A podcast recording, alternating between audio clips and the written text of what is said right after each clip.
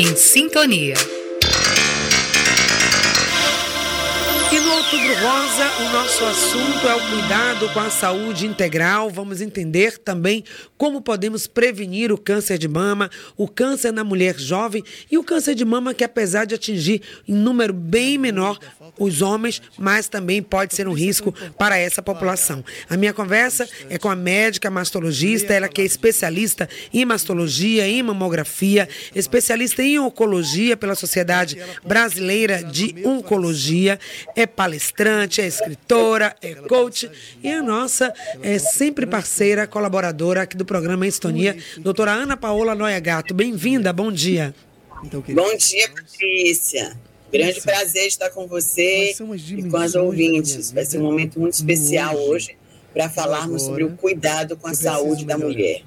Exatamente, né? Claro que o foco do Outubro Rosa é o câncer de mama. Nós já falamos aqui sobre os sintomas, sobre a situação de risco, né? Que a mulher, os grupos mais vulneráveis, aquelas causas mais prováveis e os fatores de risco. Mas hoje queremos falar também, trazer um pouco mais de esperança para essas mulheres que tiveram diagnóstico ou que estão aí nesse grupo, né? Com maior probabilidade, mais vulneráveis para a questão do câncer. O que, que a medicina hoje traz em termos de diagnóstico e tratamento. O diagnóstico a gente sabe que a mamografia é, é o exame mais importante, né? Um dos, mas tem todo um, um conjunto, não é isso, doutora? O próprio exame da própria mulher, da autoobservação, como falamos da última vez, e também a mamografia e a ultrassom mamária que vai complementar esse diagnóstico. Mas uma vez diagnosticada, quais são as chances de tratamento e cura que essa mulher pode ter?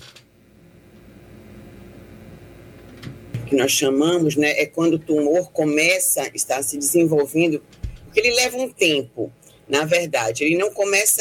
É, tem estudos mostrando que um tumor, para se tornar visível através da mamografia, da ultrassonografia, ele já está ali em desenvolvimento há 10 anos. Né? Então, assim, tem essas pesquisas mostrando isso. Então, não é que o tumor apareça de uma hora para outra. Ele se torna visível né, é, aos meios que nós temos, neste, ou seja, depois deste período. E nós só vamos identificar realmente na fase inicial, se for nestes exames, ou na mamografia, na ultrassonografia, ou na ressonância magnética das mamas. É, quando nós palpamos um nódulo, ele já não está mais na fase inicial. Então, ele já tem um tamanho maior, ele já tem ali uma característica diferente, ou ele já está manifestando através de uma lesão nas cutâneas, né, o mamilo invertido, ou uma ferida no bico do seio, ou um aspecto de casca de laranja. Isso aí já são sinais e sintomas de que esse câncer não está mais na fase inicial da doença. E por isso nós temos duas formas de conduzir essa paciente. Bom, vamos lá. Fez então os exames, identificou essas alterações, fez a patologia, né, que é a biópsia, que é, identificou que ali era um carcinoma. Ele vai diferenciar que tipo de carcinoma é. É um carcinoma in situ? É invasivo? É um ductal, é um lobular, é uma doença de Pagé, é um carcinoma inflamatório. É, depois ele vai mostrar os marcadores, ou seja, receptores. Ele é positivo para um receptor de estrógeno, de progesterona, ele é um HER2. Ou seja, é, não é tão simples assim é, fazer este, digamos, esse tratamento, indicar um tratamento. Vai depender destas informações que vão ser obtidas através da anatomia patológica e do estudo imunohistoquímico. São duas avaliações importantíssimas para que tanto o mastologista cirurgião quanto o oncologista tomem então as rédeas do problema e definam a melhor conduta terapêutica para aquela paciente. Esta paciente poderá precisar fazer uma terapia, uma, seja uma quimioterapia neoadjuvante, ou seja, antes da cirurgia, quando o tumor está muito grande. e o cirurgião diz: não tem um teto cirúrgico, ou seja, eu não tenho condições de fazer uma boa abordagem cirúrgica com manutenção de margens livres do tumor. Então, vamos primeiro fazer a quimioterapia, chamada então de neoadjuvante, para reduzir este tumor. Depois, então, ali de umas três sessões de quimioterapia, é reavaliada essa paciente novamente com a mamografia, ultrassonografia, outros exames que forem necessários. Se este tumor, então, alcançou o tamanho já necessário para a cirurgia, o cirurgião, então, mastológico, né, que é o mastologista cirurgião, ele vai, então, fazer a cirurgia. Aí, neste caso, ele vai dizer qual cirurgia vai ser adequada para essa paciente. Nos tumores avançados, normalmente, a cirurgia indicada é a mastectomia, que é aquela cirurgia onde se retira toda a mama e que hoje pode ser feita a reconstrução imediata seja com implante de silicone, seja com reconstrução de tecido ou da região abdominal ou da região torácica. No caso dos tumores que ainda estão numa fase mais inicial, é possível fazer as cirurgias chamadas quadrantectomia ou setorectomias. Hoje, inclusive, já fazemos a tumorectomia, quando esses tumores são diagnosticados numa fase muito inicial, onde ele está restrito a uma região muito pequena, e é possível, então, tirar somente o tumor, dando uma margem de segurança para que, é, quando se tira, digamos, esse tumor, o restante ali daquela região que foi tirada não tenha células malignas. Porque nós não podemos deixar nada, é como se não podemos deixar um rastro naquele setor, senão outro tumor vai começar ali a se formar. E aí vem o que nós chamamos de recidivas tumorais. Então, por isso que é feito ou uma quimioterapia neoadjuvante antes da cirurgia e depois é complementada também a quimioterapia com mais novas sessões, que podem ser aí mais seis, cinco, seis sessões, a depender do tipo, né, do caso daquela paciente. No caso da das cirurgias conservadoras, essa paciente, além da cirurgia, fará a radioterapia para exterminar, digamos assim, aquelas células que porventura estejam ali em outros locais fora daquele sítio onde estava aquele tumor inicial. Então, essas, de uma forma assim geral, são as condutas que nós tomamos no caso né, de uma paciente diagnosticada de câncer de mama. Claro que esse diagnóstico, o diagnóstico de qualquer doença, causa essa sensação de medo né, das mulheres, dos homens né, que tiveram o diagnóstico. Isso é normal. Mas diante desse leque de possibilidades de tratamento que vem cada vez mais avançando, as pesquisas e a oferta de possibilidade, essa, a pessoa com o diagnóstico de câncer de mama, quanto mais recente, inclusive melhor, não é isso, doutora Ana Paula? Ela pode ter assim, a certeza de que ela vai ser tratada e que o impacto ele pode ser minimizado se ela busca de fato a tempo essas condutas, dependendo é caso a caso. Não precisa ter esse pânico, ah, eu tenho câncer e agora não vai buscar o tratamento, mantém o tratamento em dia, vai fazer o acompanhamento e aí algumas mulheres podem dizer, pode pensar, por exemplo, né? Essa questão das recidivas. Por isso que tem que fazer esse mapeamento, esse trabalho de controle, porque uma vez com o câncer mesmo tratado, ele pode voltar? Então, primeiro são duas perguntas. A eficácia desses tratamentos, quando ele é feito principalmente no início, quando é descoberto no início, essa mulher pode seguir a sua vida e se mesmo com todo esse tratamento há chance de, de voltar o câncer e por isso ela precisa ser acompanhada. Olha, um câncer diagnosticado no início e com as condutas é, feitas, né, bem, é, bem controladas, ou seja, né, onde haja uma boa escolha é, da conduta cirúrgica, qual vai ser a cirurgia, tendo mantido as margens livres desse tumor, é, tendo feito a radioterapia, se necessário, se, né, se for necessário complementar com a hormonioterapia, essa paciente não terá recidiva.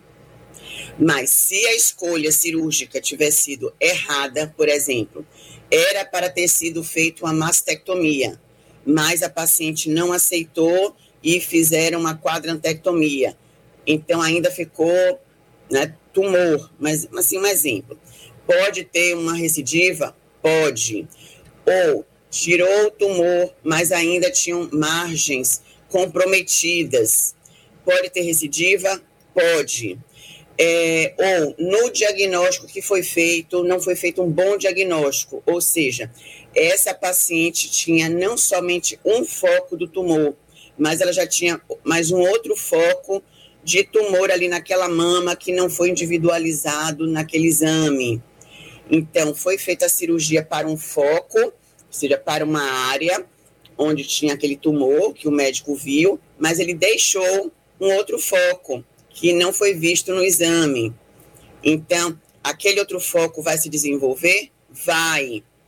Por isso que é importante é, uma avaliação muito completa né, e complexa. Não é fácil é, fazer esse diagnóstico, mas fazer esse mapeamento. A gente tem que fazer uma boa mamografia, não é uma qualquer mamografia. Né? Eu costumo dizer assim, quando a gente quer fazer algo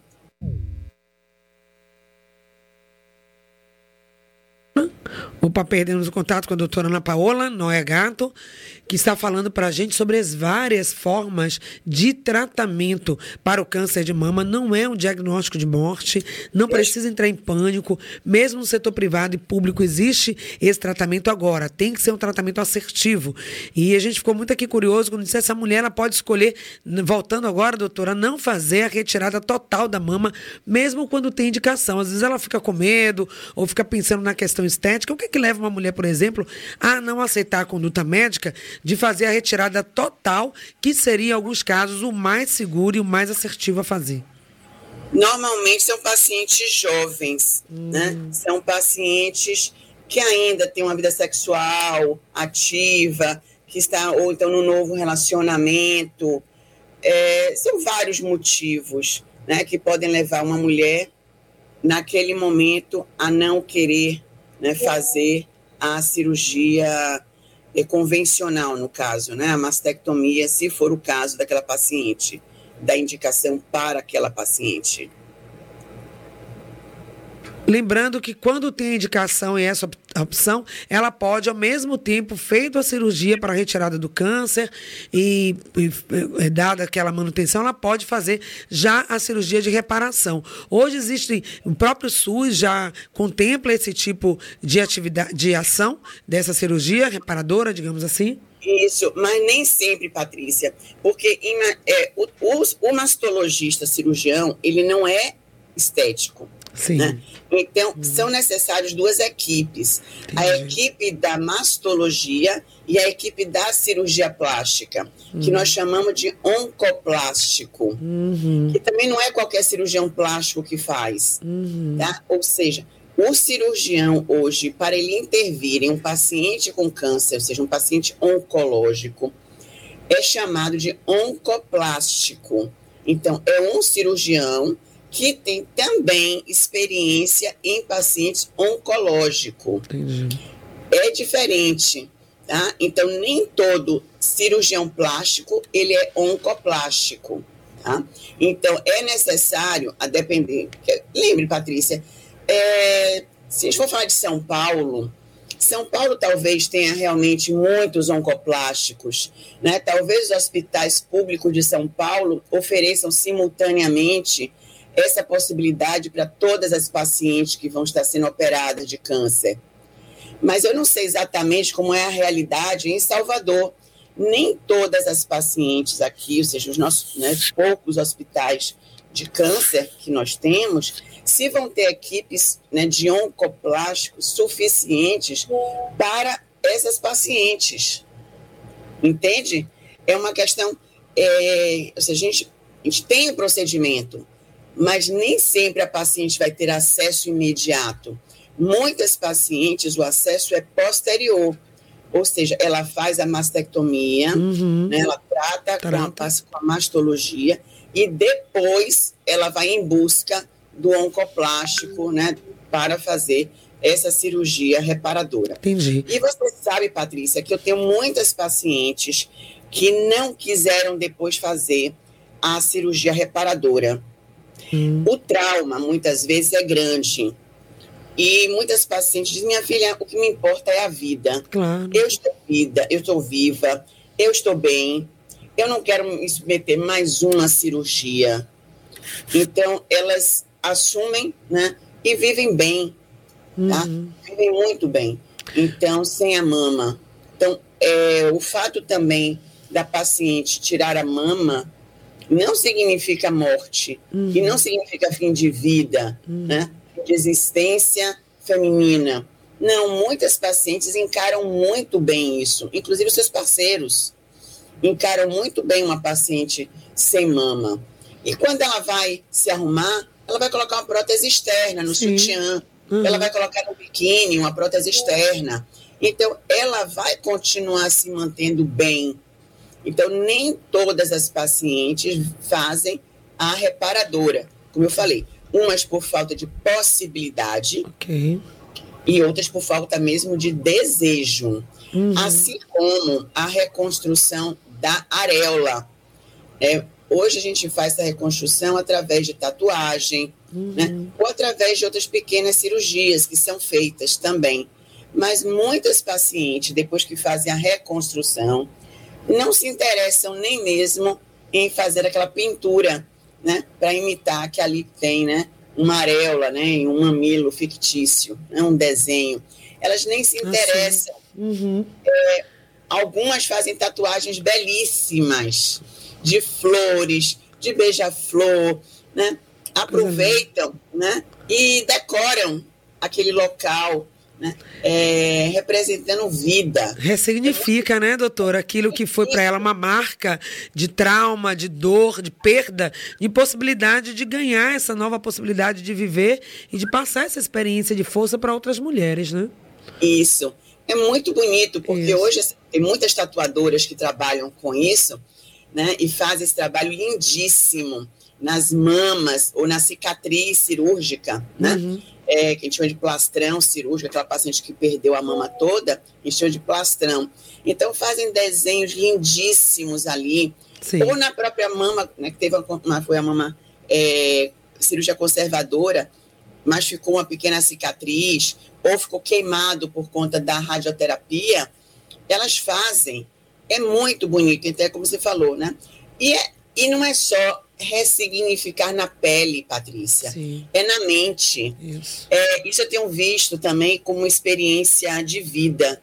Né? Muitas mulheres aproveitam, não vou dizer que aproveitar, né? nesse sentido, mas é, acontece, acontece de, naquele momento onde ela descobre um câncer, e ela começa a repensar na vida, uhum. ela descobre que tantas coisas estavam erradas, que tantas ações, tantas atitudes, ou que ela valorizava determinadas coisas que eram insignificantes, mas que ela supervalorizava, e ela percebe que aquilo ali era um lixo, né? que ela estava valorizando algo ou alguém que não merecia a uhum. atenção dela, que não merecia o amor dela. Isso. Né?